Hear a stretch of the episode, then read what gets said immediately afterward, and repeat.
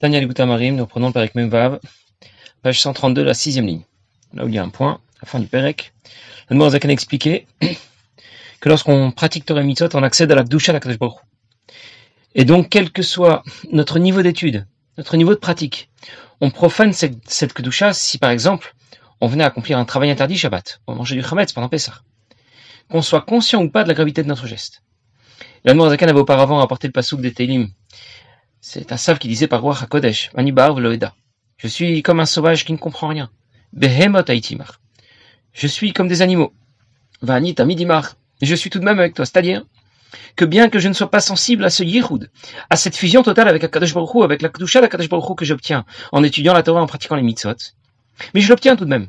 Même si ma sensibilité a volontairement été déconnectée, ça reste la réalité. Et c'est cette Kedusha que l'on profane lorsque l'on mange du Chametz à ou que l'on accomplit un travail interdit Shabbat. Et cela va affecter la Neshama de celui qui a transgressé Shabbat, manger du Chametz à de la même manière qu'il s'agisse d'un tzaddik ou d'un homme beaucoup plus simple.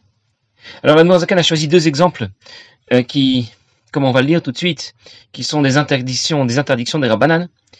Il parle de celui qui transgresse Tiltul Mukse pendant Shabbat ou Mashiach Chametz, qui est celui qui a mangé, non pas un kazali de Chametz, une certaine quantité, mais un tout petit peu de Chametz, pour nous dire que la Gdusha de Shabbat et de Pesach ont été profanés, même s'il s'agissait d'une interdiction des Chachamim, même si ce n'était pas une interdiction, de, une interdiction de la Torah. Alors je vais déjà le lire dans les mots.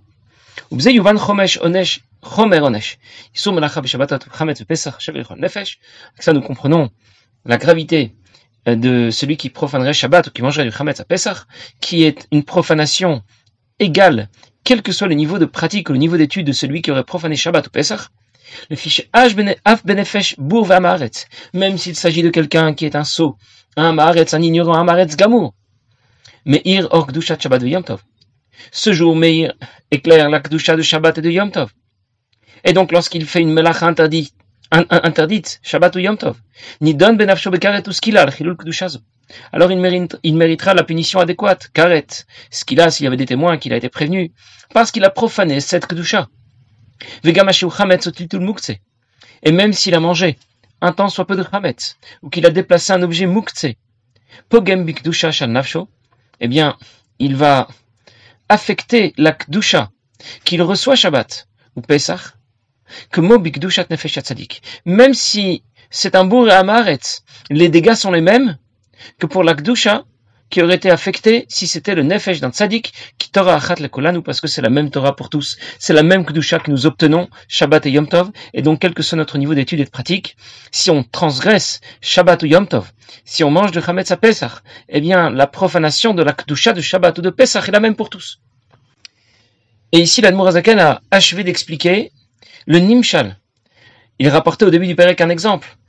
L'exemple d'un homme simple que le, que roi vient sortir de sa décharge. Ce qui correspond à Kadesh Baruch qui nous fait sortir des, qui les d'Égypte. Il le ramène dans son palais. Il correspond à Kadesh Baruch qui nous amène jusqu'au Arsinaï. Il l'enlace et il l'embrasse. Ce sont les mitzvot et l'étude de la Torah. Et on a alors compris, sans avoir besoin de faire un effort particulier de réflexion, sans y méditer longuement, qu'Hachem nous aime énormément. Et il nous l'a montré. Il suffit juste d'y faire attention pas besoin d'y réfléchir très longtemps. Et alors, réciproquement, manim panim les panim, nous allons nous aussi l'aimer, nous allons nous aussi l'apprécier, et nous allons pratiquer les mitzvot avec beaucoup d'amour, beaucoup de motivation. La Zaken va maintenant terminer le Perek sur la question que j'avais évoquée la dernière fois. Je reprends le pasouk de Teilim. Il dit Asaf, Vani bar je suis comme un sauvage qui ne comprend rien. Ben, moi, je suis comme des animaux devant toi. Vani tamidimar, mais je suis tout de même avec toi. Ça veut dire que devant un Kadosh Baruch je suis comparé à un sauvage, un animal qui ne comprend rien. Parce que, comme je le disais la dernière fois, mais je le reprends, je reprends le du Pasuk. Dans un Pasuk précédent, dans ce même chapitre, dans ce même parec de Télim, c'est écrit les Rechaim Shalvaolam Les Rechaim sont toujours tranquilles, toujours dans la largesse. Les Rechaim réussissent dans ce monde, ils ont la belle vie. Tandis que ceux qui respectent Torah Mitzot ne sont pas toujours les plus heureux. Eux souffrent parfois. Et c'est pour ça qu'Asaf s'adresse à Baruch il lui dit, Ribono Shalom, je te comprends pas. Je suis comme un sauvage, comme un animal qui ne comprend rien. Ça veut dire qu'Asaf ne parle pas d'Ebné Israël, il parle de lui-même. Je ne te comprends pas. Et le problème avec cette explication, avec ce chat, c'est qu'il aurait été suffisant dans ce cas de, dire qu'Asaf, euh, pour, que, aurait pu se contenter de dire Vani Loeda. Pourquoi rajouter Behemot et Itimar? Je suis comme un sauvage qui ne comprend rien. je ne comprends pas ce que tu fais. Je ne te comprends pas. Pourquoi rajouter je suis comme des animaux avec toi? Pourquoi il se répète? Parce qu'en vérité, il se répète pas. Asaf va déclarer deux choses différentes. Et c'est ça que l'Admorazaken explique. Behemot et Itimar, ça ne veut pas seulement dire je te comprends pas. Behemot et Itimar, ça veut dire je suis, quand je suis avec toi, quand je suis en train de pratiquer une mitzvah, je suis comme un animal, ça veut dire, je ne le ressens pas. Je ne ressens pas la relation exceptionnelle que j'obtiens avec Akadosh Baruch en pratiquant une mitzvah. Je n'y suis pas sensible. Comme un animal qui n'est pas sensible. Parce que le corps matériel va faire écran. Il fait écran à la sensibilité de la Neshama par rapport à cette relation profonde, mais cette relation reste vraie et puissante, même si je ne la ressens pas. Et le problème, c'est que tout ce passage est au singulier, sauf le mot behemoth qui est au pluriel. Pour être cohérent, il aurait fallu écrire Behema itimar. Je suis comme un animal. Pourquoi des animaux? Ou bien on aurait pu mettre l'ensemble du pasouk au pluriel. Mais là, ça ne va pas. Le pasouk est au singulier et il insiste. Vani bar velo eda. Je suis comme un sauvage. Velo eda, c'est encore une fois un singulier. Je ne, je ne te comprends pas. Behemot, bien sûr, c'est au pluriel. Je suis avec toi. Vani tamidimar. Et c'est là la question que pose l'Admorazaken. Je vais déjà la lire. Ou moi, lachon rabim. Pourquoi c'est écrit Behemoth au pluriel Les Ramez, c'est pour nous dire en allusion qu'il est Fanav Barer, devant un Kadosh Baruch Gam Chesed La connaissance suprême de Dieu qui inclut la bonté et la rigueur, Nidme ke Behemoth Vasia Gufnit est comparable à des animaux, à une action concrète devant un Rensof, de la lumière infinie de Dieu, comme comme dit le Pasuk, tu les as tous accomplis, tu as accompli toute la création avec sagesse. Je continue encore une petite ligne, je traduis et je vais expliquer. Et c'est écrit, c'est appelé Bema le grand animal, comme c'est expliqué ailleurs. Vushem Ban, Begematria Bema, c'est ce qui correspond au Shem, au Shem Hashem, qui a la valeur numérique 52, Ban, qui a la valeur numérique, la même valeur numérique que Behema, 52, chez l'Ifna Atzilut, qui est au-delà du monde de Atzilut. Alors pour répondre à cette question, euh, je vais d'abord faire une petite introduction. Nous avons une certaine conscience de l'existence de Dieu dans ce monde. Au-delà de notre monde, les éléments que Dieu a créés ont une conscience de l'existence de Dieu qui est supérieure à la nôtre. Le soleil, par exemple, a une conscience de l'existence du divin qui est supérieure à la nôtre. C'est ce que nous dit le Rambam. Les malachim, des mondes de Bria, Yetzira ou Asiya, ont une conscience du divin qui est supérieure à celle du soleil. Il y a dix catégories de malachim dans les mondes de Bria, Yetzira, Asiya. Et à chaque fois, ces catégories de malachim se distinguent les unes des autres par leur conscience et leur connaissance de Dieu, qui est différente, l'une supérieure à l'autre. Au-delà des mondes de Bria, Yetzira et Asiya, dans le monde d'Atilut, on trouve des Neshamot. Euh, parfois, on y trouve aussi des Malachim. Ça peut, se discuter. Disons qu'on y trouve aussi des, Malachim. Et leur conscience du divin est encore supérieure à celle des Malachim qui se trouvent dans les mondes de Bria, Yetzira et Asiya. Cette conscience du divin est encore supérieure, au-delà du monde de Hatzilut.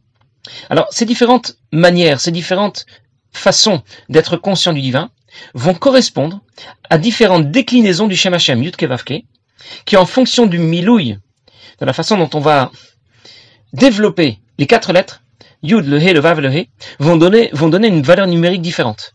Je ne vais pas tout expliquer en détail, parce que c'est pas notre sujet, mais juste en dire quelques mots.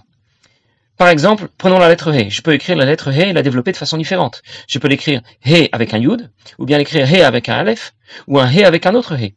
Et de la même manière, les quatre lettres, Yud, le, le Yud, le He, le Vav, le He, du nom de Dieu, vont pouvoir de la même manière être développées de façon différente.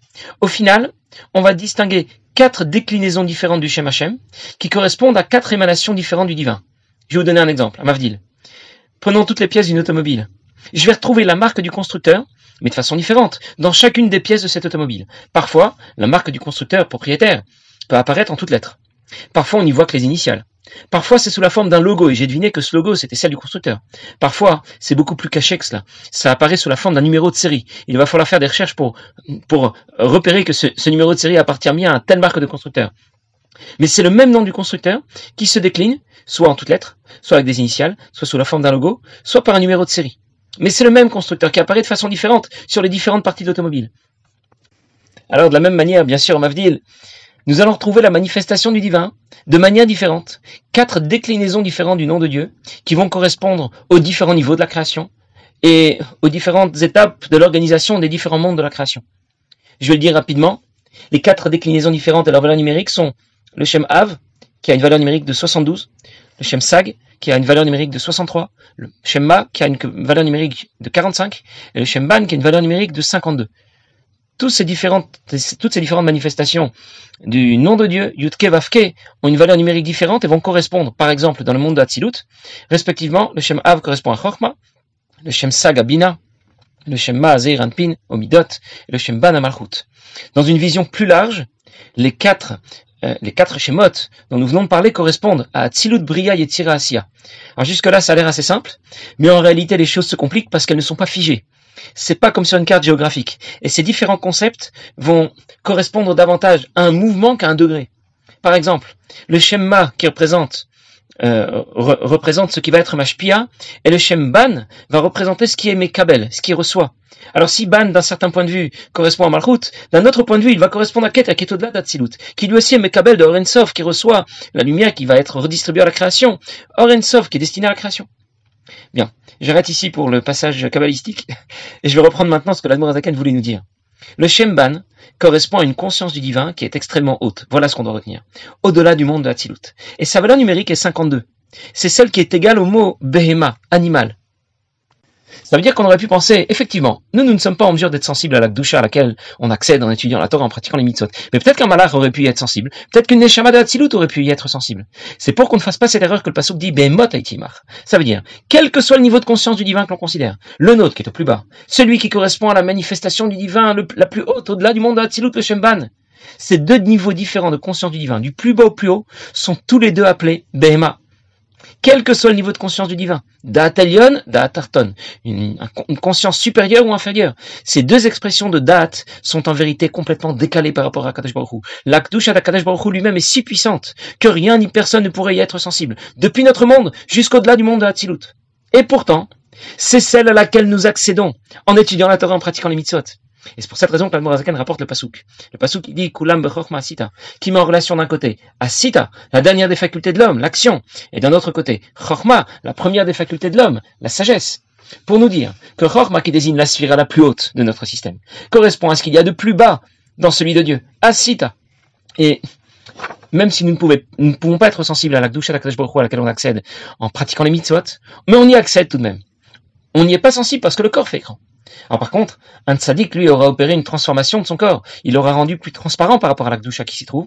Et c'est pour ça que l'akdoucha y apparaît, qu'on la ressent. On la ressent en présence d'un tzaddik. Il y a tant de témoignages de personnes qui racontent avoir préparé l'entretien qu'ils devaient avoir avec le rabbi. Ils se sont, s'ils sont préparés, ils ont pensé à ce qu'ils allaient dire. Une fois sur place, ils n'ont rien pu dire. Ils étaient figés, pétrifiés. Certains parlent de son regard qui était si particulier, d'autres ne savent même pas pourquoi, ils ne savent pas l'expliquer. Mais nous, nous comprenons maintenant que c'est la Gdusha d'Akadosh Baruch qui transpire à l'extérieur. Parce que le corps du rabbi ne fait plus écran. Sans avoir dit un mot, sans avoir fait un geste, tu sais déjà que tu te trouves devant quelqu'un d'exceptionnel. Tu sens la Gdusha qui transpire. Et chez le rabbi, les choses sont à l'extérieur comme à l'intérieur. Il y a d'ailleurs une synergie permanente entre ce qui se passe à l'extérieur et à l'extérieur et ce qui se passe à l'intérieur. Rabbi rapporte dans une sikha que pour pouvoir allumer la menorah à l'intérieur du Echal, eh bien, il fallait prendre du feu sur le misber qui se trouve à l'extérieur du Echal. C'est parce qu'il y a du feu à l'extérieur que tu pourras allumer la flamme qui est à l'intérieur. Ça veut dire que lorsque tu t'engages à diffuser à l'extérieur Torah et Mitzot aux autres, la flamme de Torah et Mitzot, tu pourras aussi allumer ta flamme à l'intérieur. Toi aussi, tu vas bouillonner. Toi aussi, tu vas briller à l'intérieur. Ta Torah, dans ta tfila. Et on comprend aussi dans le sens inverse. Si ta flamme brille à l'intérieur, si tu étudies la Torah, que tu pratiques les Mitzot avec Ido, tu fais des efforts pour prier convenablement, alors tu sauras communiquer avec une grande flamme l'importance de pratiquer les Mitzot autour de toi. On aurait pu penser que pour réussir à Fatsatamayana ça, il faut prendre des cours de langue savoir bien manier, avoir une bonne locution, ou je ne sais quoi, prendre des cours de communication, pourquoi pas. Mais tout ça, ce n'est qu'une enveloppe. Ça va fonctionner avec énormément plus d'efficacité si la flamme qui est à l'intérieur de, toi, à, de toi brille très fort. Si tu pries convenablement, si tu étudies la Torah convenablement, que tu fais les mitzvot avec Ido, c'est là que ton discours va passer. Bien, je referme la parenthèse, c'était pas vraiment notre sujet, mais juste pour conclure, euh, les, les chassidim racontent que Shlomo Amelech a donné l'exemple d'un shirim de l'amour, d'un khatan, d'une kala, pour décrire celle d'Akadosh Baruch pour les Israël. C'était le sujet de notre Pérec, comprendre, être, être conscient de l'amour qu'Akadosh Baruch nous porte, et alors réciproquement, on va lui, on va lui apporter ce même amour, cette, cette même envie de se rapprocher de lui. Mais les chassidim racontent que si Shlomo Amelech avait connu la période, notre période, celle de la fin de l'exil, depuis l'époque du Baal Shem Tov jusqu'à nos jours, alors il aurait donné plutôt l'exemple de l'amour d'un rabbi pour ses chassidim. Parce que l'amour d'un rabbi pour ses chassidim, c'est un amour qui est encore supérieur à celui d'un khatan pour sa kala, et pour lequel on ne trouverait aucun exemple à la hauteur dans tout le Tanakh.